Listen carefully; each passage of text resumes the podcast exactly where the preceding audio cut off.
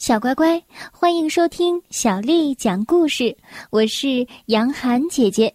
金块儿是谁的？小朋友，如果你在路上捡到了一百块钱，你会怎么办呢？现在让我说一个不贪心的故事给你听听吧。曾经啊，有一个国王，国王十分的仁慈爱民。百姓们个个都老老实实，别说是百元大钞，就连一块金子放在面前，也没有人会动心，因为他们过着快乐又安详的生活。在这个国家东边的一个小村落中，有一位姓陈的大叔，靠着种水果为生。不久之前呢，他向对门的李家买了一块地。正打算要将果园扩大，这一天，陈大叔在新买的田地里锄地，突然“哐”的一声，咦，这锄头好像是碰到了什么东西。他挖起来一看，原来是块砖，可是不对呀，砖上刚刚被锄头刮到的地方怎么会闪闪发光呢？于是，他就把这块砖拿到沟里洗了洗。陈大叔大叫一声：“天哪，这这不是金砖吗？怎么会在地里呢？哎呀，这一定是李大叔的，我得赶紧还给他。”于是，他就扛起了锄头，用上衣把金块包起来，很快就跑到了李家去了。李大叔啊，你埋在地里的金子怎么忘了挖出来？喏，这个还给你。李大叔一听，连忙摇着手说：“这不是我的，我这辈子还没有见过金块呢。这大概是老天赏赐给你的吧？”哎呀，别开玩笑了，老天爷怎么会平白赐我金子呢？在你的地里发现的，当然应该归你呀。两个人就这样你推我让，闹了半天，谁也不肯拿，只好跑去找到了村长。可是村长也想不出好的法子来替他们解决，最后啊，只有去请教全国最聪明的人了，那就是国王。第二天，三人结伴走进了皇宫，把事情详详细细的向国王说了一遍。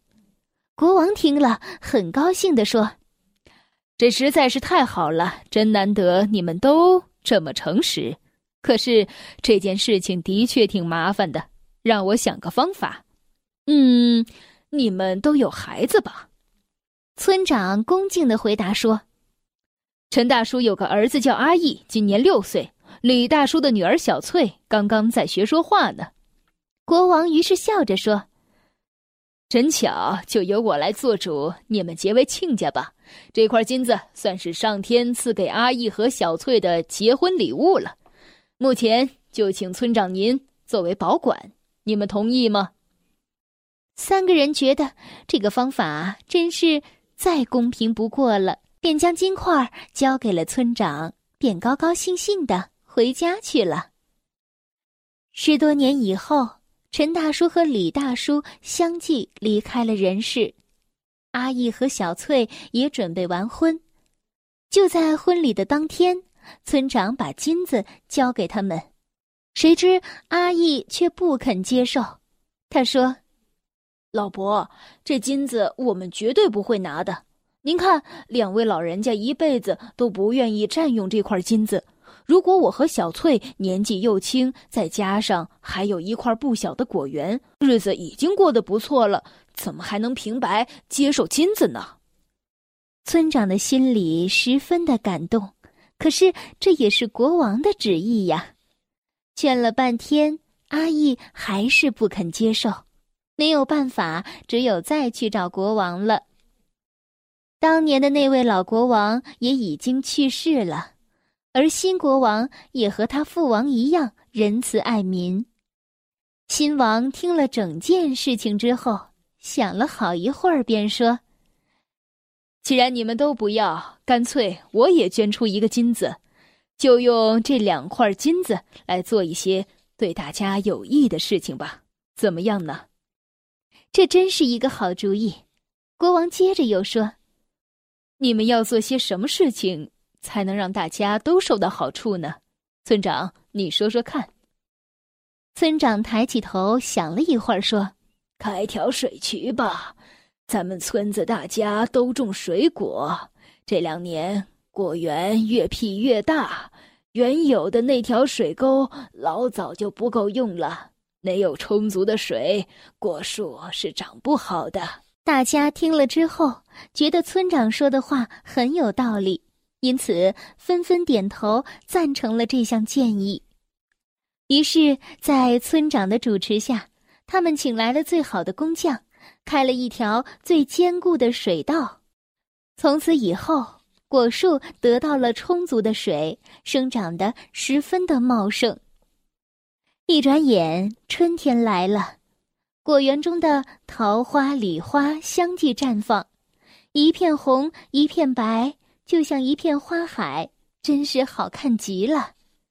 浓浓的花香不仅弥漫着整个村子，更是引来了好多的蜜蜂、蝴蝶。它们穿梭在花丛间，不停的采蜜，这景象真的好热闹呀！人人的脸上都堆满着笑容，等待着这片花海结出无数又大又圆的果子，是全国的百姓都能吃到。小朋友们，你们看，如果人们都不贪心，而又处处为别人着想的话，这个世界该是……多么美好呀，小乖乖！今天的故事就为你讲到这儿了。如果你想听到更多的中文或者是英文的原版故事，欢迎添加小丽的微信公众账号“爱读童书妈妈小丽”。下面的时间，我们一起来读一首古诗《夏日田园杂兴·其七》，宋·范成大。昼出耕田夜绩麻，村庄儿女各当家。童孙未解供耕织，也傍桑阴学种瓜。夏日田园杂兴其七，宋·范成大。昼出耕田夜绩麻，村庄儿女。各当家，童孙未解供耕织，也傍桑阴学种瓜。夏日田园杂兴其七，宋·范成大。昼出耕田夜绩麻，村庄儿女各当家。童孙未解供耕织。